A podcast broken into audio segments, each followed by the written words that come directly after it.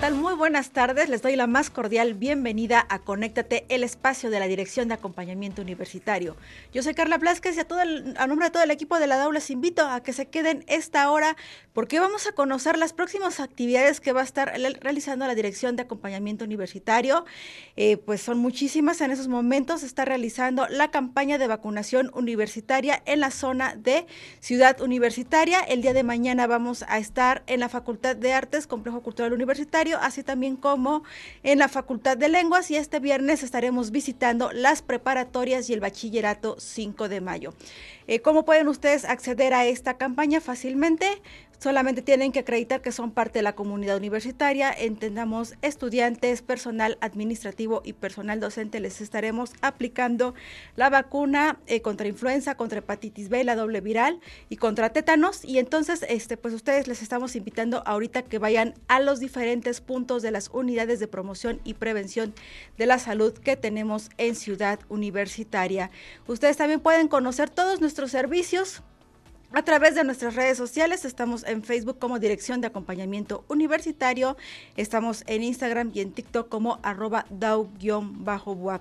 Muchísimas gracias a todas las personas que nos están escuchando en el 96.9 de FM de su radio Radio WAP. También a quienes nos están ya sintonizando en el canal 18.1 de su televisión TV WAP. Y también a quienes nos están ya siguiendo también en www.radioytv.wap.mx. Y bueno, pues hablando de que les vamos a dar eh, muchísimas actividades que tiene la dirección, comentarles también que la DAO está involucrándose en las actividades del Día Internacional de la Mujer y la Niña en la Ciencia.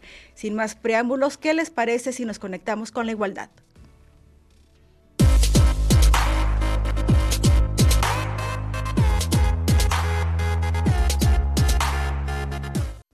En la producción saludo a mi tocaya Carla Herrera y muchísimas gracias a todo el equipo de especialistas de Radio y TV Web que hacen posible esta transmisión.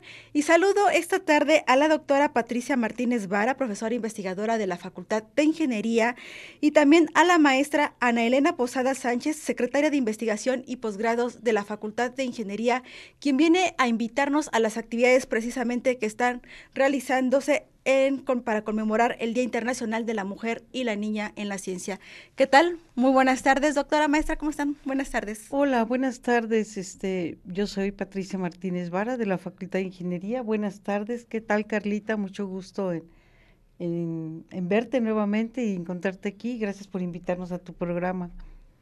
Hola, muy buenas tardes, Carla. Muchas gracias por la invitación. Es, es un gusto estar acompañándolos el día de hoy. Y mi nombre es Ana Elena Posada Sánchez y estoy con mucho gusto con ustedes. Muchísimas gracias. Antes que nada, doctora, ¿por qué tener que conmemorar la presencia de la, de la mujer y la niña en la ciencia? Exacto. Este, la idea es romper esa brecha que existe eh, entre hombres y mujeres y la idea es que más niñas, más mujeres se interesen y estudien carreras de ciencia y de, tecnología. Y por eso la ONU declaró el 11 de febrero como el Día Internacional de la Mujer y la Niña en la Ciencia. Pero justamente, este, pues nosotros lo vamos a celebrar junto con la DAO de, a partir del 8, 9 y 10 de, de febrero este, este día tan, tan importante, ¿sí? Para, para que más mujeres y más niñas se interesen y empiecen a estudiar este tipo de carreras. ¿Quiere comentar algo?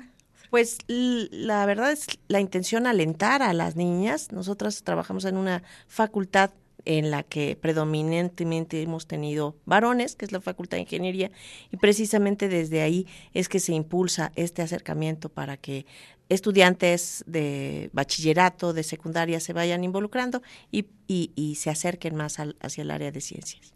Doctora, ¿qué actividades están preparando precisamente para comenzar este empoderamiento de mujeres y niñas en las actividades de la ciencia, de la tecnología, de las matemáticas? Sí, miren, yo les voy a dar el programa que vamos a tener justo el viernes 10 de febrero. Eh, vamos a empezar con una ponente que es la doctora Alejandra Quinto, son una serie de conferencias. Bueno, ¿qué vamos a tener el 10 de febrero? Bueno, tenemos un concurso de innovación de prototipos y tenemos una presentación de e-póster, póster electrónicos. Eh, en estos póster electrónicos, la verdad que hemos tenido un exitazo impresionante. Inclusive tenemos este póster de Oaxaca, de Tabasco, de varias partes de la República Mexicana, de la Ciudad de México, de Guerrero, de Acapulco, este, muchas, muchas, muchas, muchas este, mujeres están interesadas en, participar con los póster electrónico, se difundió hasta allá. Y, y, respecto al concurso de innovación de prototipos, pues es un concurso en el que los jóvenes, este, ellos tratan de innovar un, prototipo que ya existe o crear uno nuevo, pero todo es teórico, es, es vender la idea, ¿sí? Y bueno, eh, seguimos con nuestras este, conferencias, que también son el 10, muy bellas conferencias con unas conferencistas muy importantes. Tenemos a la doctora Alejandra Quintos de la Universidad de Wisconsin. Ella nos va a hablar de aprender para vivir o vivir para aprender. Tenemos a otra conferencista que es la eh, ingeniera industrial Marcela Navarro del Instituto Tecnológico de Massachusetts. Ella está haciendo su maestría allá y nos va a hablar de ver más allá de tus metas, mi camino hacia el MIT. El MIT es, son las siglas del Instituto Tecnológico de Massachusetts. Y luego vamos a tener a la doctora Lilia Cedillo Ramírez, nuestra queridísima rectora. una mujer de ciencia, nos está poniendo el camino a todas. Nos está poniendo el camino, ella va adelante con, aparte de ser rectora, sigue siendo una gran investigadora, apasionada de la ciencia, apasionada de la tecnología, la verdad con una mentalidad muy amplia y muy inteligente. Ella nos va a hablar por qué es importante motivar a las niñas hacia la investigación. ¿Sí? Y luego tenemos otra ponente que es la doctora Yairesca Collado Vega. Ella es una investigadora de la NASA y desde allá se va a conectar. Déjenme decirles que nuestro, nuestro evento es híbrido, ¿sí? Y entonces todas las conferencias son en línea, no hay forma en que no las puedan ver, solo tienes que conectarte e inscribirte. Y entonces ella nos va a hablar mi carrera y la metrología espacial. Metrología es algo así como el estudio del clima, ¿sí? Ella realmente es una investigadora que actualmente es la líder de un grupo de investigación. Y luego, Anita. Gracias, gracias, Patti. Después vamos a tener a nuestro único invitado varón, que eh, nos acompaña desde el CONACIT y que es el director nacional de becas, el maestro Edwin Ricardo Trujeque, que viene a invitarnos a cómo podemos participar en las becas que oferta para distintos niveles el Consejo Nacional de Ciencia y Tecnología. Eh, nos va a acompañar también la doctora Nidia Tejeda Muñoz, que ella es eh, egresada de biomedicina de nuestra universidad y que está realizando una estancia postdoctoral en la Universidad de California eh, con el tema señalización WNT en el tráfico de membranas y la adhesión celular. Posteriormente vamos a tener la, presentación de la ingeniera Arlet Pamela Silva, que ella es ingeniera bioquímica y que fue seleccionada en el proyecto del Programa Internacional del Aire y del Espacio de la NASA y nos viene a platicar sobre cómo ha sido todo este proceso. Finalmente cerramos con la doctora Ana Luisa Durán Mesa, quien va a... Eh, quien es ingeniera también y está realizando una estancia postdoctoral igual en la Universidad de California y nos va a platicar sobre la entrega del RNA mensajero autorreplicante por medio de partículas tipo virus. Con eso estaríamos cerrando nuestro eh, ciclo de conferencias, pero esas son las actividades que tendremos hasta el día 10. Antes tenemos la participación de la Dirección de Acompañamiento Universitario con dos días en los que van a estar impartiendo talleres en distintas sedes. Eh, empezando precisamente el día de hoy con eh, el taller Construcción de un telescopio simple que van a realizar en la Facultad de Ciencias Físico-Matemáticas y después van a tener eh, en la preparatoria Alfonso Calderón Moreno también este mismo taller eh, impartido por la doctora Areli Montes Pérez. A las 12 del día van a tener las matemáticas a mi favor, que lo impartirá la doctora Lucía Cervantes Gómez, y de 4 a 5 de la tarde el quehacer de la mujer en las energías renovables, que va a impartir la doctora Laura Daniel Mora. Esto, esto ya es el día 9 El 9 de febrero también de 10 a 12 van a presentar El maravilloso mundo de los cristales, la doctora María Josefina Robles Águila. Eh, de, de 2 a 4 de la tarde van a hacer el taller Masitas Coloreadas con la doctora Juana Medina Márquez. Eh, y el maravilloso mundo de los cristales con la doctora María Josefina Robles Águila, mientras que van a realizar como taller virtual en la preparatoria del Complejo Regional Sur de 9 a 10 de la mañana el quehacer de la mujer en las energías renovables y de 10 a 11 apuntes de mis poderes invisibles con la doctora Ana Patricia Torres Campos Licastro. Estas son las otras actividades que estarán realizándose por parte de la Dirección de Acompañamiento Universitario. Así es, en este año eh, la Facultad de Ingeniería y otras facultades junto con la Dirección de Acompañamiento Universitario pues juntaron sus actividades porque la DAO también eh, con ese trabajo de la perspectiva de la igualdad de género también venía realizando estas actividades para conmemorar precisamente el Día Internacional de la Mujer y la Niña en la Ciencia y bueno, este año pues se dio pues esta posibilidad de trabajar en conjunto y pues así ir sumando esfuerzos, doctora. Claro, sí.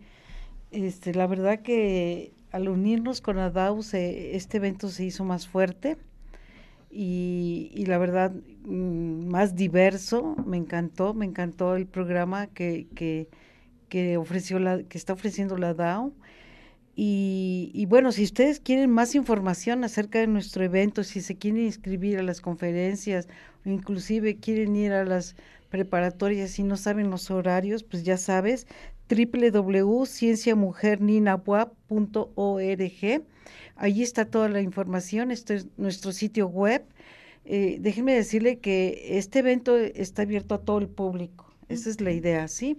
Entonces, ¿qué tienes que hacer? Pues solo inscribirte y, y, estar en línea o bien pedir permiso para ir a las preparatorias para ver todo lo que está ofreciendo la DAO es un evento que es no exclusivamente de mujeres, también los varones pueden participar en estas actividades.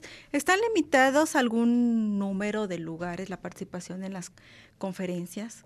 Puesto que es en línea, no no hay no hay este número de, de cuánto cuántas conferencias este, conferencias o cuánta gente puede asistir, ¿no? Entonces es ilimitado. El año pasado se inscribieron 2.500 personas en nuestro evento.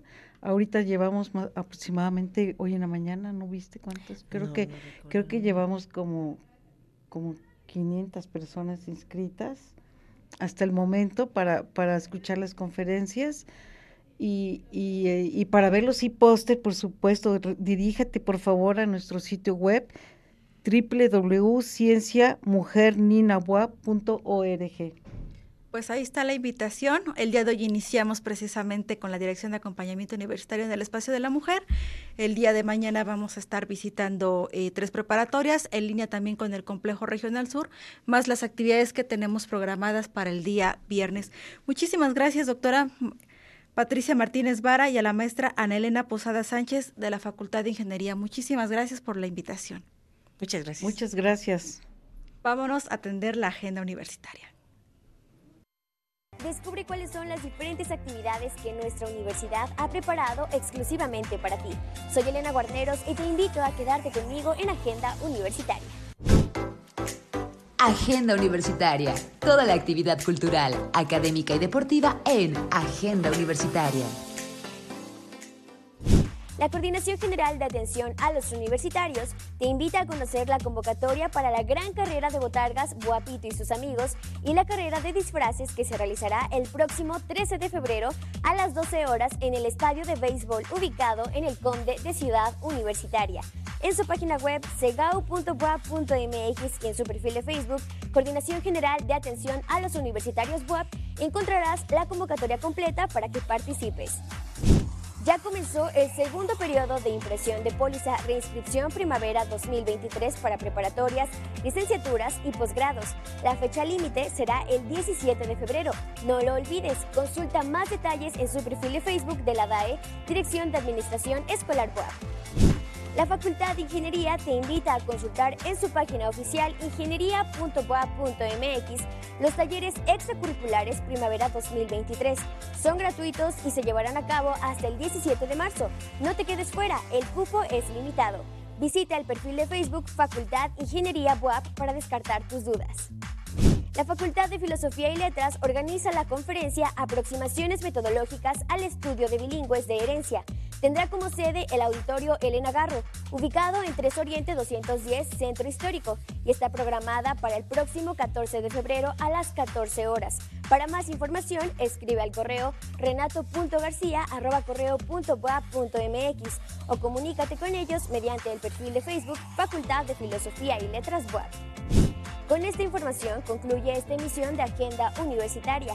Soy Elena Guarneros y te espero la próxima semana con más convocatorias de tu interés. Agenda Universitaria. Toda la actividad cultural, académica y deportiva en Agenda Universitaria.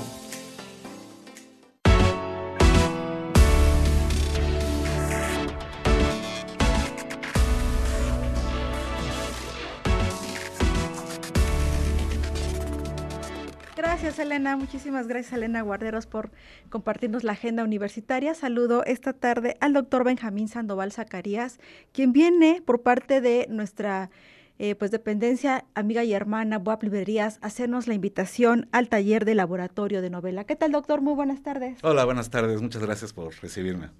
Doctor, ¿qué vamos a aprender en este laboratorio? Pues mira, en este laboratorio tiene como dos facetas. La primera es trabajar con los textos de los y las participantes y la segunda sería tratar algunos temas que digamos que les van a ayudar muchísimo a desarrollar su proyecto. Uno de ellos sería, por ejemplo, una breve revisar, hacer una breve revisión de la historia de la novela. Y también, por ejemplo, eh, ver cómo construir nuestros personajes. Son algunos de los temas que eh, vamos a estar combinando eh, con el taller estrictamente literario, que es eh, una actividad de leer y estar corrigiendo y comentando los textos. Nos comenta usted que tenemos que hacer una construcción de personajes y una revisión de textos. Todavía hay personas que nos gusta mucho la lectura, pero cuando nos dicen redacta o escribe, como que sí se complica el construir un personaje. Pues construir un personaje, digamos que también tendría que ver mucho con la trama, este, y cómo se cuenta la historia, qué tipo de historia es, ¿no? Imagínate que es un chiste, un, chisme, más bien cómo se cuenta un chisme, ¿no? Hay maneras efectivas de contar un chisme. Es muy distinto contar un chisme a contar un sueño, por ejemplo, ¿no? Entonces depende de qué tipo de, de historia estemos contando. Los personajes eh, principalmente nos deben de resultar creíbles, verosímiles a nosotros, ¿no? Y además que el público se pueda identificar con ellos, ¿no? Hay una cosa muy fácil que podemos aprender acá, que es, eh, digamos, como el arco narrativo. Los personajes en una novela comienzan siendo unos y terminan cambiando, ¿no? Por una serie de circunstancias, por su esfuerzo, esfuerzo personal, terminan siendo distintos, ¿no? Entonces, ese, ese trayecto, digamos que a los lectores, a los espectadores nos interesa mucho, ¿no? Ver cómo eh, un personaje puede ir eh, saltando obstáculos y al final, pues, realizarse como persona o como personaje de ficción. Estamos, eh, bueno, entendemos entonces que en este laboratorio eh, las y los participantes van a, eh, precisamente a trabajar en eso, en el desarrollarnos una historia Sí, exactamente. El laboratorio está abierto también para todas las personas. Puede ser gente que ya tenga avanzado su proyecto de novela o gente que esté apenas elaborando, digamos, como eh, pensando en la historia y qué tipo de personajes. Entonces sí, eh, definitivamente ah, para la gente que vaya un poquito más avanzada en su trabajo, pues será una cuestión como de refinar algunos detalles. Eh, generalmente el taller es una oportunidad para compartir el texto con gente que está interesada también en la escritura y es invaluable, ¿no? Cuando uno quiere estar compartiendo su texto con familiares o amigos, nadie tiene nunca tiempo. Entonces el taller de literatura es, es ese espacio en el que eh, nos vamos a escuchar y nos vamos a comentar. Y ahí justamente van a salir estos detallitos de si creemos o no creemos al personaje o si le añadimos algún detalle biográfico, por ejemplo. Ok, referente a este taller, eh, ¿cuál es el costo? ¿Cuándo se va? ¿Qué digamos, qué tiempo se va a estar desarrollando, en dónde. Son 10 sesiones, vamos a estar aquí en la librería de la UAP, comenzamos el jueves 16 de febrero, van a ser todos los jueves de 4 a 6 de la tarde, el costo me parece que es de 1.500 pesos o 1.200, eh, hay descuentos eh, para, para estudiantes y son 10 sesiones, entonces cada una de las sesiones está, digamos, como que programada para sacar la mayor cantidad de provecho que podamos y que después de esas 10 sesiones la gente pueda eh, continuar su trabajo también en casa, ¿no? Perfecto, entonces es un, pues va a es, pues son, son actividades muy interesantes, doctor, porque bueno, ya nos van a construir, vamos a, crear historias, pero también va a estar va a estar usted muy cerca de ellos para irles guiando precisamente en este trabajo. ¿Este tipo de talleres está limitado a algún determinado eh, pues número de personas precisamente porque tiene usted que darle seguimiento a cada una, a uno de los Pues en principio no, este, estamos recibiendo a, todos. Eh, nunca hemos tenido la... Eh, la cuestión de tener que rechazar a gente. Entonces, en principio estamos abiertos a todos eh, y cada uno va a poder ir, va a tener la oportunidad de ir contando su proyecto. Entonces, de repente, mientras más gente sea, mejor, porque tenemos, vamos a tener puntos distintos de vista, eh, mujeres, hombres de distintas edades, ¿no? Que eso siempre ocurre este, muy favorablemente para el taller, ¿no? Tener gente de distintas profesiones también, ¿no? Eso es muy, muy enriquecedor para los miembros del taller y obviamente para mí yo me la paso fabuloso. Oiga, me dicen que cuál es la, pues cuál es la diferencia entre hacer una novela o generar un cuento u otro género. Pues en eh, muy específico es la extensión, ¿no? El cuento es breve, se caracteriza por eso. Entonces, por ejemplo, en cuanto a la creación del personaje, bueno, pues el personaje va a tener una aparición muy, eh, digamos, rápida en el cuento, ¿no? Debe ser, eh, el lector debe de ser capaz de entender quién es el personaje de manera muy rápida, ¿no? Y en la novela, en cambio, tenemos el tiempo, ¿no? De, de contar su pasado, este, de, de presentar a sus familiares, etcétera, ¿no? Entonces, en general sería como la extensión lo que nos, este, lo que haría la diferencia. Perfecto, doctor. ¿Algo más que quiera usted eh, comentarnos, invitarnos o algo más que tengamos que saber de este taller? Porque sí es muy importante que, pues, todos y todos estén informados de qué es lo que tienen que llevar.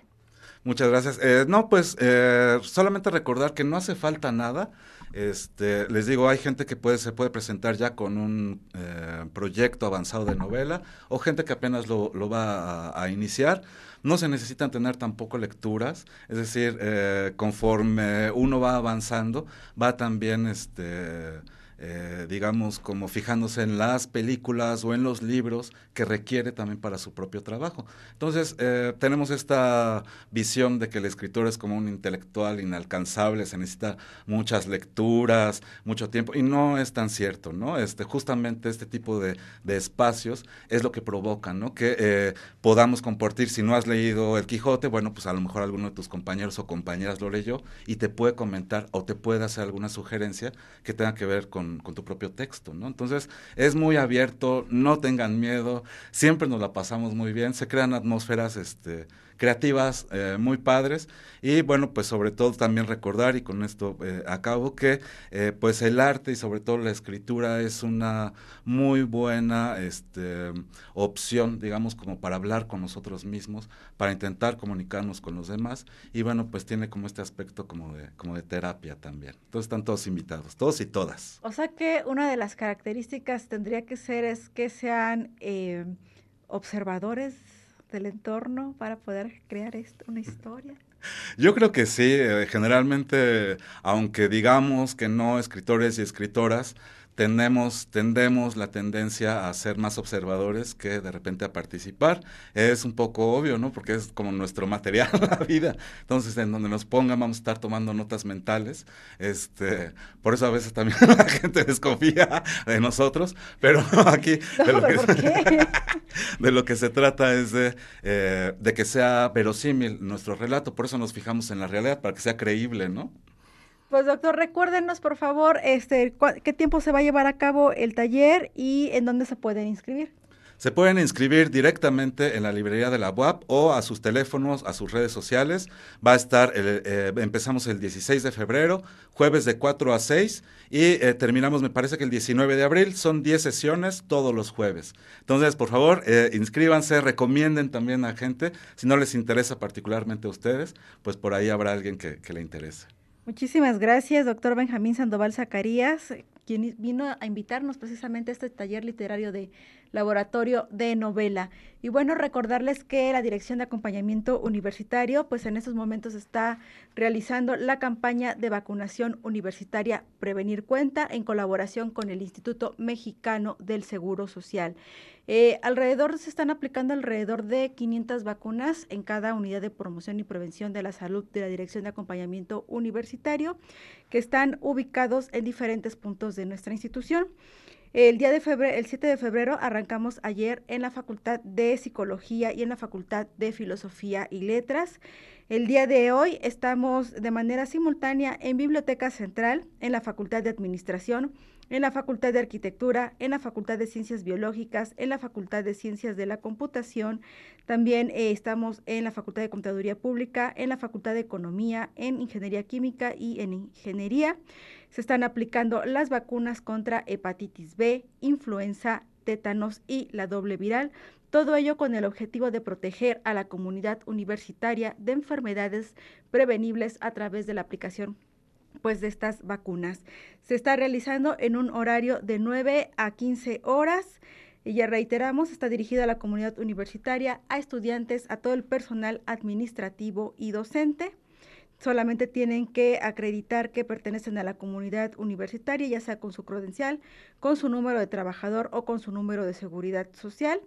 Y bueno, pues reiterarles las sedes de aplicación. El, el día Jueves estaremos en la Facultad de Artes del Complejo Cultural Universitario y en la Facultad de Lenguas. Y el día 10 de febrero estaremos visitando las preparatorias, la 2 de octubre del 68. Lázaro Cárdenas del Río, Benito Juárez García, Emiliano Zapata, la Prepa Cabrera Urbana Enrique Cabrera Barroso, el la profesor Alfonso Calderón Moreno y el Bachillerato 5 de Mayo. ¿Cuáles son las indicaciones para la aplicación de contra hepatitis B? Eh, va dirigida a la población de 11 años o más que no cuenten con la vacuna. La de tétanos y difteria va eh, dirigida a la población a partir de los 15 años y cada 10 años. Es decir, si tiene 10 años que no se ha aplicado esta vacuna, es momento indicado para ir. Eh, la doble viral, que es contra sarampión y rubiola, dirigida a la población de más de 11 años que no cuentan con la dosis y la de influenza, la de población de 19 a 59 años. Si usted se aplicó vacuna contra la influenza en el mes de noviembre, pues no es, este, no es indicado que se la aplique en este momento. Eh, nos comenta el personal que pues, se les pueden aplicar este, las cuatro vacunas, no hay una reacción, pero bueno, pues es importante siempre informarse en el módulo de vacunación referente a todas estas vacunas que se van a estar aplicando. Y bueno, pues reiterarles también que hace unos momentos nos vinieron a invitar a las actividades del Día Internacional de la Mujer y la Niña en la Ciencia, que como cada año la dirección de acompañamiento universitario este, viene realizando. En esta ocasión eh, se suma a las actividades institucionales con la Facultad de Ingeniería y va a estar realizando, llevando talleres precisamente los días 8 y 9 de febrero. Hoy arrancamos a las 11 de la mañana en el espacio de la mujer con el taller Construcción de un microscopio simple. Y el día de mañana estaremos visitando la preparatoria Benito Juárez García y la preparatoria Alfonso Calderón Moreno, así también el Linear. Nos vamos a estar conectando con el complejo regional sur, con los talleres construcción de un microscopio simple, las matemáticas a mi favor, el quehacer de la mujer en las energías renovables, el maravilloso mundo de los cristales, masitas coloreadas y bueno, pues se, repuntan, se repiten esos este, talleres en algunas de las unidades académicas y también así con lo de apuntes de mis poderes invisibles. Están todas y todos invitados a todas nuestras actividades.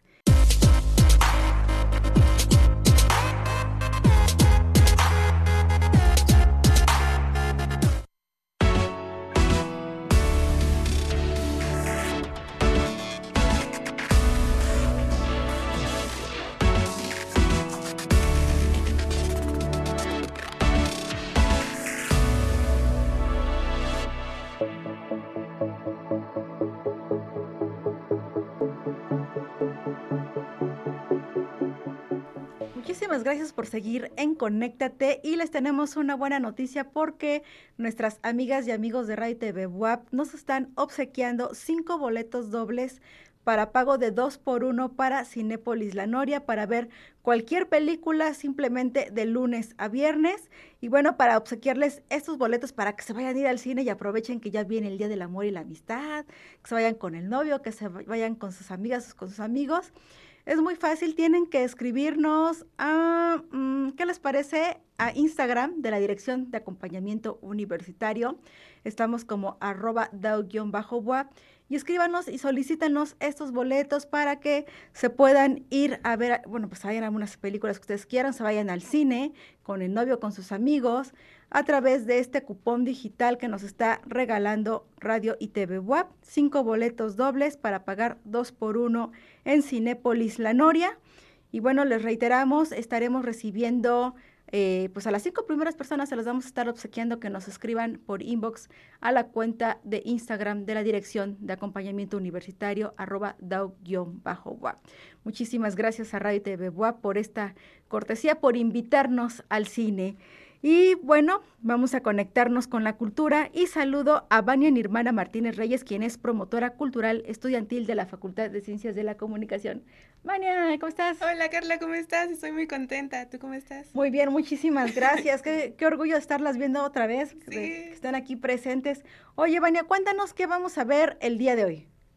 Bueno, el día de hoy vamos a platicar sobre varios temas. Primero que nada, adelantar que ya estamos preparando, nos estamos organizando para sacar pronto la primera cartelera de los promotores culturales. Bueno, estamos muy emocionados porque son diferentes ámbitos, son diferentes perspectivas. Estamos desde talleres, convocatorias, también proyectos itinerantes y estoy muy emocionada porque todo un equipo está haciendo parte de esto. Muy bien, y bueno, ¿qué más? ¿Qué otras actividades o más bien el día de hoy? ¿qué, del trabajo de quién vamos a ver? Ah, mira, pues vamos a platicar sobre la construcción del, de Ciudad Universitaria, de CEU, a cargo de Saúl, nuestro compañero y promotor cultural. Pues saludo también esta tarde a Saúl Hernández Pérez, quien es promotor cultural estudiantil de la Facultad de Filosofía y Letras. ¿Cómo estás, Saúl? Muy buenas tardes. Saúl, si nos escuchas. Hola, ¿qué tal? Estoy, estoy bastante bien y muy emocionado de, Oye, Saúl, cuéntanos, este, pues nos vas a inyectar un poquito de cultura web, que es muy importante que todas y todos conozcamos, y sobre todo si pertenecemos aquí de la comunidad universitaria web. Platícanos.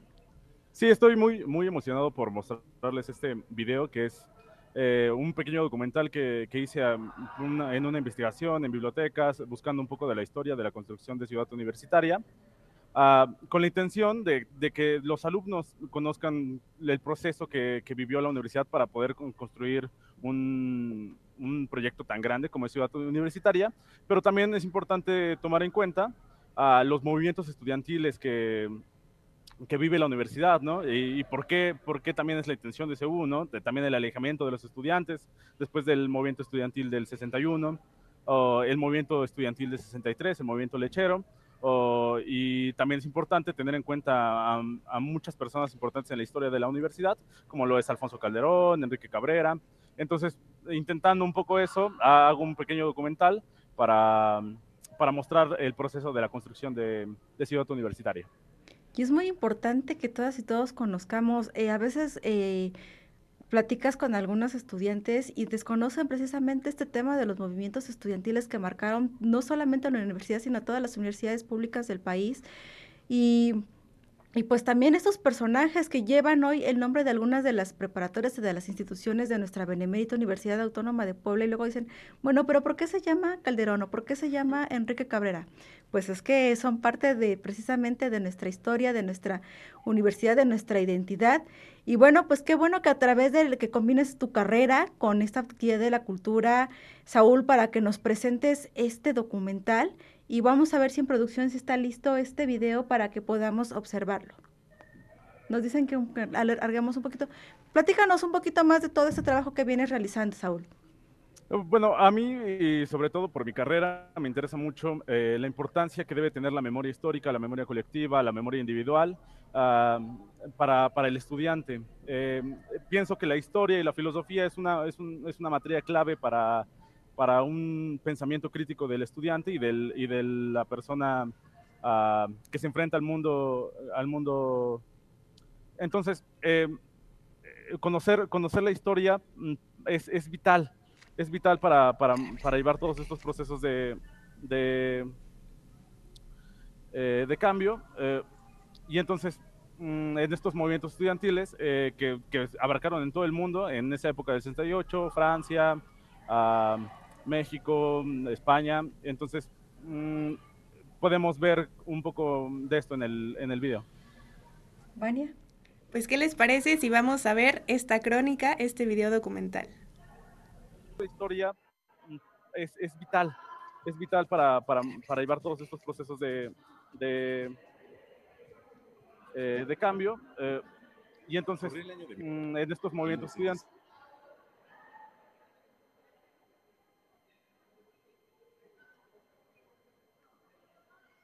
Mm, podemos ver un poco de esto en el, en el video.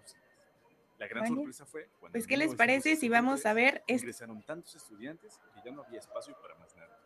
Año con año la matrícula debido al egreso de las secundarias y prepas. Mientras tanto, en el Carolino no se detuvo la esperanza de la educación superior. Gracias al ingenio de docentes y estudiantes, las clases no pararon. Pasillos, patios, azoteas, cualquier espacio no ocupado era utilizado como aula.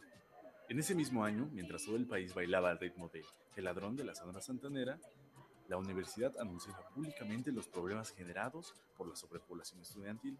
El rector, Alberto Guerrero, consideraba que una ciudad universitaria resolvería en gran medida los problemas de la universidad. Formó una comisión encargada de estudiar lugares aptos para la localización de CEU dentro de la periferia de la ciudad. Se optó que la propuesta ideal era un terreno que pertenecía al ejido de San Baltasar Campeche, y que colindaba con el novedoso fraccionamiento de Jardines de San Manuel. En aspectos políticos, la construcción de CEU también cumplió un objetivo, el alejamiento de los estudiantes del centro de la ciudad, algo similar sucedido en la UNAM en los años 50. Era evidente que la movilización estudiantil lograba paralizar el centro de la capital poblana. Un brote de descontento cerraba la calle 4 Sur, la avenida Juan de Palafox y Mendoza, la 3 Oriente y la 6 Sur, utilizadas para realizar los mítines en el corazón de la ciudad. Se presentó el proyecto al gobierno del estado y este se comprometió a contribuir con recursos. Sin embargo, después de los problemas entre la universidad y el gobierno, a causa de la manifestación de los productores de leche, que ocasionó un distanciamiento entre ambas partes, por una ley que imponía que toda la leche que se destruyera en la ciudad tenía que estar pasteurizada. Lo único que consiguió fue el descontento de la población. Además, se decía que esta ley solo iba a beneficiar al gobernador Antonio Nava Castillo, ya que este era el accionista de la única pasteurizadora en el estado, y los estudiantes apoyaron el movimiento. El distanciamiento llegó al clímax en un intercambio de rehenes entre la policía y la universidad. Este y otros movimientos culminaron con la renuncia del gobernador en curso. Respecto a CEU, la universidad se encontraba en una situación económica que le impedía costear la obra. El rector, Manuel Lara y Parra, acudió al nuevo gobernador para solicitar apoyo económico, que logró sumando a la fundación Mary Steve Jenkins respaldando la obra. Los terrenos donde se edificaría la ciudad universitaria fueron expropiados una vez que se presentó el proyecto. A tratarse de una institución educativa, se justificaba la utilidad pública. La solicitud de expropiación la hizo el gobernador del estado Nava Castillo al Departamento de Asuntos Agrarios. Además, se comprometía a cubrir con la indemnización, pero aún faltaba para ver en la realidad la construcción universitaria. El decreto fue firmado por el presidente Díaz Ordaz, cediendo la superficie en favor del gobierno del estado. Claro, para ese punto no sabía el presidente que en octubre del 68 los estudiantes de la UAP tomarían las calles exigiendo justicia por la masacre del 2 de octubre de ese año en Tlatelolco y pidiendo, además, que la universidad declarase hijo indigno al presidente, el cual egresó de esta institución. Regresando a Ciudad Universitaria, las obras iniciaron en junio de 1965 y para la ejecución, la Fundación Jenkins lanzaba concursos abiertos para obtener los contratos de obra. Las primeras cinco escuelas serían arquitectura, ingeniería civil, ingeniería química, ciencias químicas, administración de empresas y los campos deportivos. La supervisión quedaba a cargo de la compañía Confraco, propiedad de don Manuel Espinosa Iglesias, quien también fungía como presidente de la Fundación Mary Steve Jenkins. Más tarde se agregaría al paquete inicial de construcciones la Escuela de Derecho y Ciencias Sociales. La rectoría fue proyectada por Carlos Mastreta Cobel y Fernando Rodríguez Concha, Rectoría sería el edificio más importante, hito de la representación del poder de la universidad, por lo tanto se diseñó con una doble apariencia. Hacia adentro porque era el eje principal vertical del conjunto, y hacia afuera porque sería precisamente el símbolo de la universidad. La cosa de que no viéramos el edificio de rectoría hasta 2020 fue meramente política. Por un lado, la universidad dijo, nosotros no nos salimos del Carolino. Tiene sentido por el valor histórico que tiene el edificio carolino para la memoria universitaria, y por otro, a don Manuel Espinosa Iglesias y a don Guillermo Jenkins se les presentó la oportunidad de ahorrarse 3 millones de pesos. Y así, el 25 de enero de 1969, la Fundación Mary Steve Jenkins entregó oficialmente Ciudad Universitaria al gobierno del estado. y el 31 el gobierno la entregó a las autoridades universitarias, iniciando una nueva etapa en la historia universitaria en Puebla. En el discurso de entrega, Manuel Espinosa Iglesias diría que esperaba que la Universidad de Puebla sea en el futuro el manantial de gente preparada que tanto necesita México. Porque he repetido una y mil veces que tengo más temor de que México pueda fracasar por falta de gente preparada que por falta de capitales.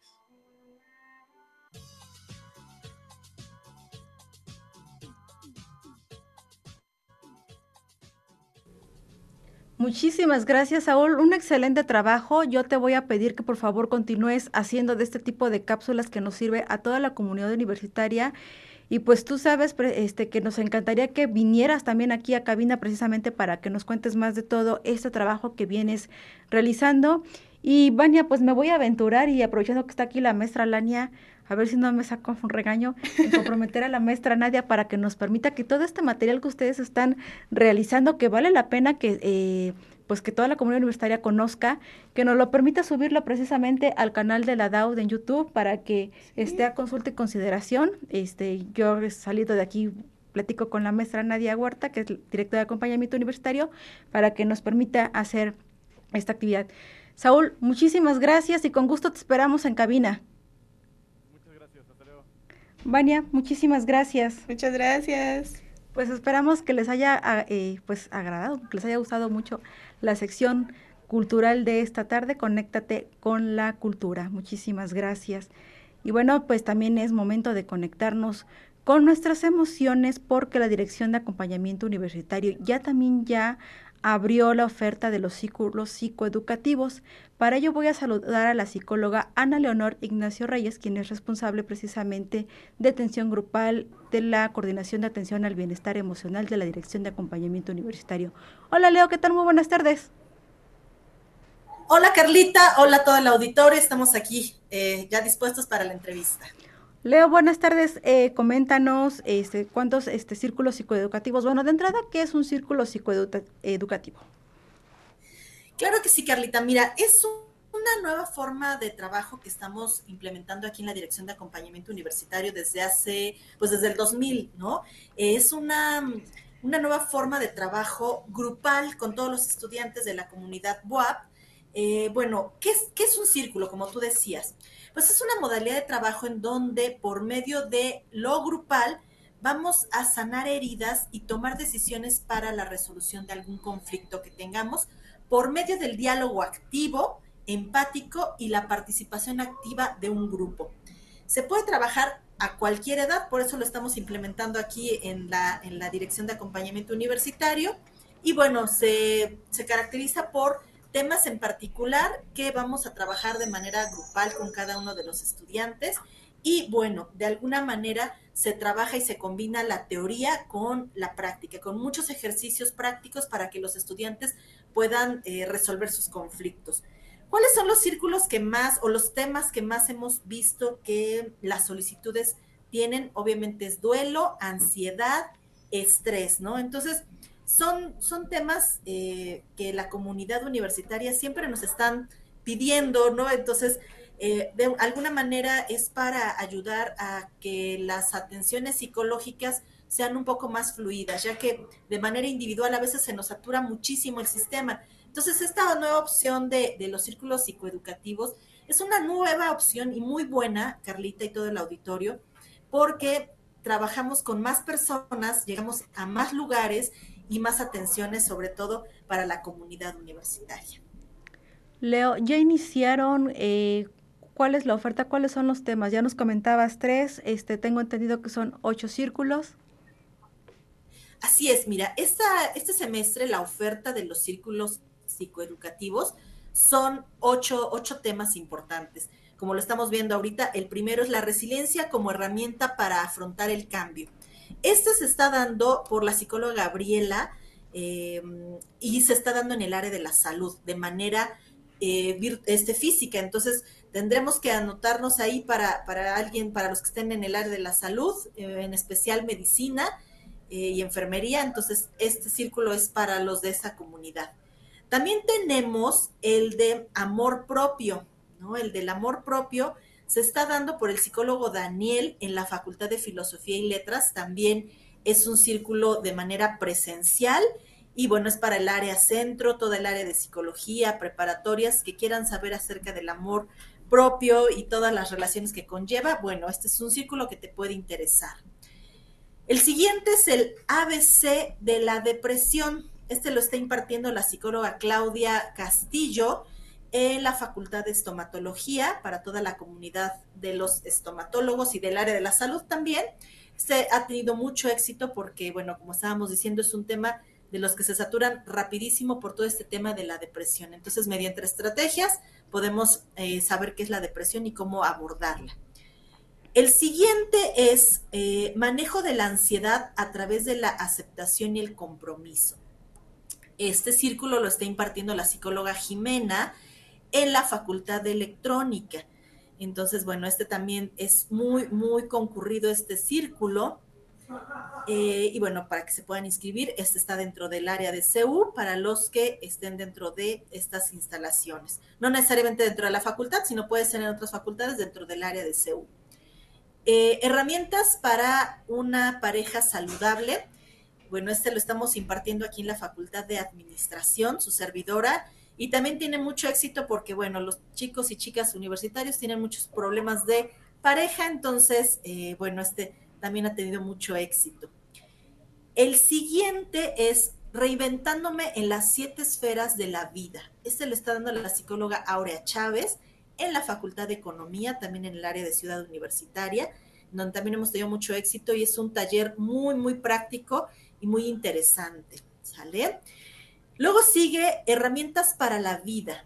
Este lo vamos a impartir también en la Facultad de Administración, aquí dentro del área de Ciudad Universitaria.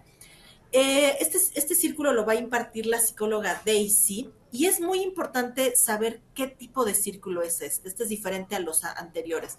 Este es un círculo permanente. Es decir, es un, un círculo en donde vamos a estar en constante introducción a personas nuevas eh, y algunas se van a ir, no van a terminar como las seis sesiones u ocho sesiones como los demás círculos.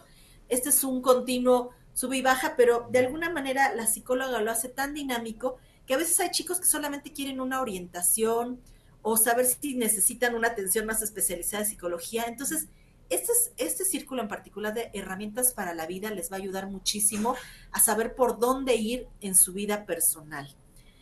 Eh, y bueno, hay un último eh, círculo que se está dando de forma virtual, en línea. El psicólogo Javier lo está implementando y se llama ¿Cómo enfrentar el a raíz de la pandemia, pues muchas personas experimentaron muchos problemas de, duelo. Entonces, este también es muy concurrido y muy saturado este círculo. Entonces, la mayoría de las sesiones son grupales, máximo 10 personas por grupo. Eh, y bueno, son en las diferentes facultades, como lo hemos estado viendo. Algunas sesiones son 5, 6, 7 y hasta 8 sesiones, depende del tema. Ustedes se pueden ingresar a la, página de la Dirección de Acompañamiento Universitario como si fueran a agendar su primera cita.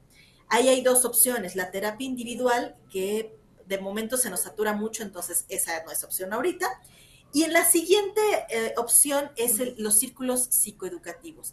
Ahí como estudiantes le das clic, llena, bueno, te sale el desplegado de estos ocho círculos que, que las acabo de mencionar y bueno, tú ya eliges el que más te agrada por horario, eh, zona de, del lugar donde se está aplicando, o si es virtual o presencial, o si es el permanente, si tú lo quieres, y este, llenas mm, los datos que te están solicitando, y entonces a vuelta de correo te van a enviar ciertos datos para eh, poder ingresar a este círculo.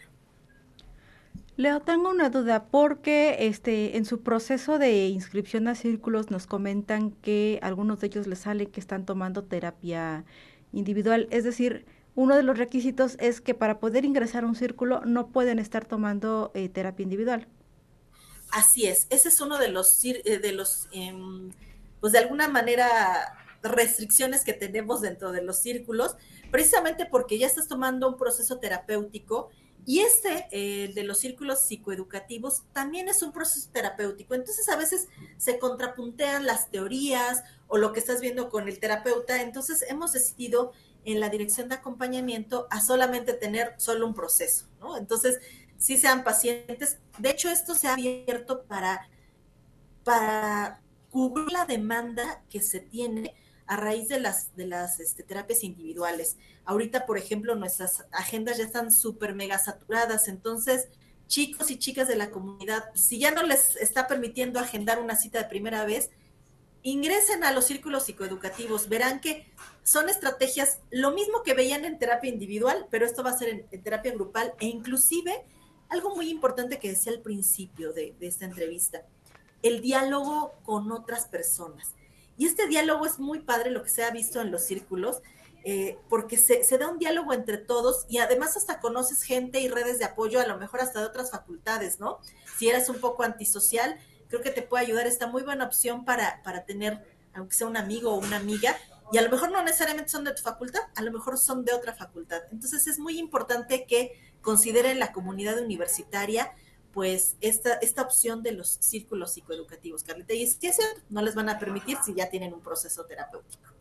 Oye, y lo nos están platicando que si forzosamente tienen que ser, por ejemplo, los que se imparten en el área de la salud, precisamente para la comunidad del área de la salud, ya que nos dicen, bueno, yo estudio en CEU, yo estudio aquí en el complejo cultural y me gustaría ir al que están dando en el área de la salud o en CEU este, tengo que ser forzosamente de la zona para poder accederlo, porque se enfocan más en el tema de su necesidad de atención al bienestar. Exacto, lo que yo decía, realmente no es por la ubicación. Si tú tienes el tiempo y no se empalma con alguna de tus materias, sería excelente que aunque estés en el área del complejo universitario, pero si el horario de el ABC de, eh, de, la, de la depresión que está en estoma te interesa más, puedes acudir. Esto es para toda la comunidad universitaria, alumnos con matrícula vigente y bueno, que estén, que estén inscritos, ¿no? Entonces, este, mientras cumplas esos dos requisitos, en donde tú eh, quieras estar, lo importante es que tú veas el tema, lo importante es que veas la importancia de lo que quieres trabajar o mejorar en esta situación de, en este momento de tu vida, ¿no? Entonces, no importa el lugar, eh, ahorita este año estamos implementándolos ya, la mayoría son presenciales. Eh, empezamos esta modalidad virtual precisamente por la complejidad de la pandemia y esto fue en el 2020 cuando empezamos, todos eran virtuales eh, por, la, por la naturaleza de la, de la misma pandemia. Y bueno, ahorita ya, ya que se está regresando a la normalidad, solo quedó uno virtual este, y los demás son presenciales, ¿no? Entonces, es importante que, veamos eh, pues esta nueva forma de trabajo. Recuerden siempre ahí en, cuando se van a inscribir, vean cuántas sesiones son, em, el horario, porque muchos de ellos se inscriben porque les gustó el tema, pero el horario resulta que tienen clases ahora, entonces se les complica. tengan mucha precaución en elegir el tema y el horario para que no falten a sus sesiones, ¿no? Entonces, es importante que valoren y consideren estos dos factores y bueno, de ahí en fuera creo que son bienvenidos en cada uno de los círculos psicoeducativos. Referente finalmente, Leo, al taller en línea, nos comentas que en los presenciales está limitado a 10 personas. En línea este, hay algún igual algún determinado número de personas y vemos como que más viable que a lo mejor las eh, la comunidad estudiantil de complejos regionales pueda sumarse a este. Así es, esta también está hecha efectivamente para comunidad eh, WAP que están dentro de los complejos de la máxima casa de estudios. También hay un número, o sea, el, mismo número casi son de 10 participantes. Algunos eh, psicólogos aceptan hasta 12, no porque no queramos aceptar más si son en línea, pero como es una retroalimentación, todos tienen que hablar, entonces, y solo son dos horas por taller, por una vez a la semana, entonces sí sería muy complicado tener más de 12 porque a lo mejor no podríamos escuchar a todos en una misma sesión, ¿no? Porque se manejan muchas emociones, muchas actividades.